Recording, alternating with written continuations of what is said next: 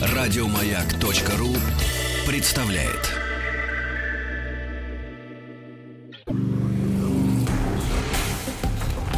Объект 22. Эффект Стаховского. Это эффект Стаховского, объекты явления и процесса, получившие название в честь исторических или вымышленных персонажей. Я Евгений Стаховский, выпуск 15 «Таблица Пифагора».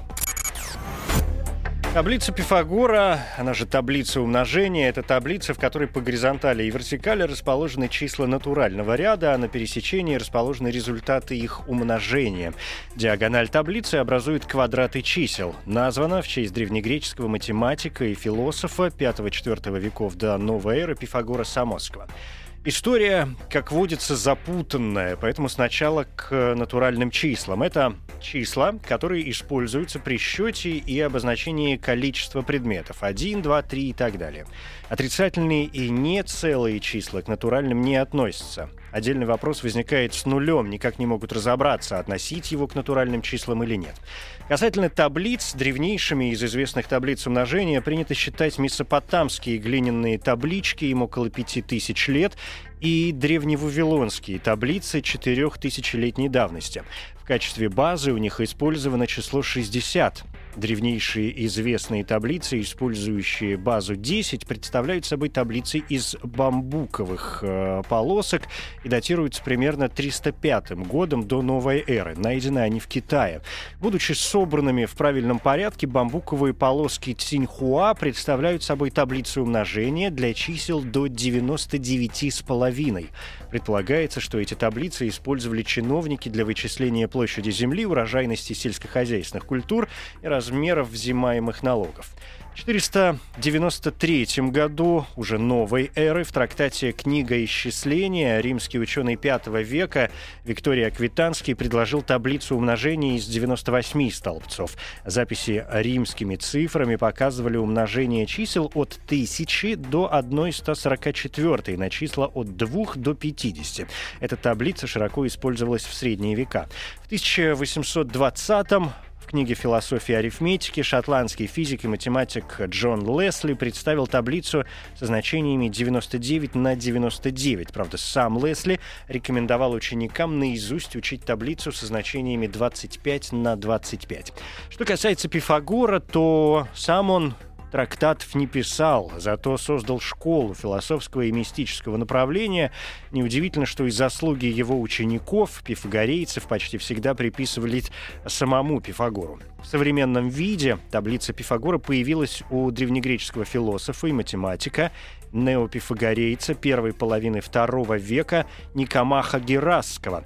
В сочинении «Введение в арифметику» Никомах говорит, что эта таблица восходит к самому Пифагору и представляет ее с использованием ионийской нумерации, которая в третьем веке до новой эры вытеснила атическую нумерацию.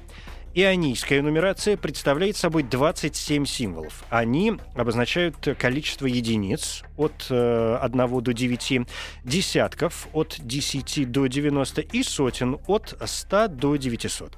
Кроме 24 букв классического греческого алфавита, в ионийской нумерации используют э, также три архаические буквы – Дигамма, она напоминает латинскую F и обозначает цифру 6, поскольку это была шестая буква древ... Э, древнего алфавита.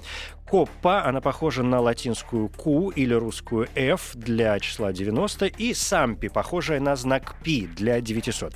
С помощью этих 27 букв можно записать любое число от единицы до 999 не более чем тремя символами.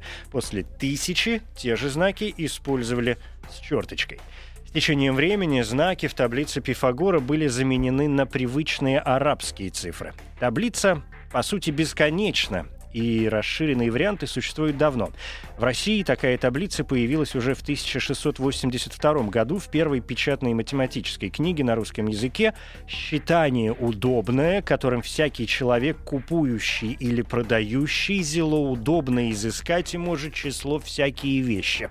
Там представлен вариант 100 на 100, но, конечно, расширять можно по горизонтали и по вертикали, сколь угодно. Главное, чтобы каждое число таблицы было произведением номера строки и номера столбца, в которых они стоят. В России обычно наизусть учат э, таблицу 10 на 10, в Великобритании 12 на 12, что связано с английской системой меры денежного обращения. В футе 12 дюймов, а шиллинг равен 12 пенсам.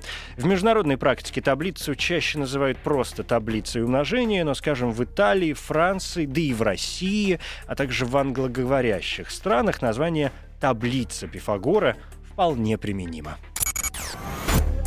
Это эффект Стаховского, эмоциональная реакция, чувство удовлетворения, испытываемое от получения новых знаний, практическая польза которых не очевидна. Эффект Стаховского. Еще больше подкастов на радиомаяк.ру.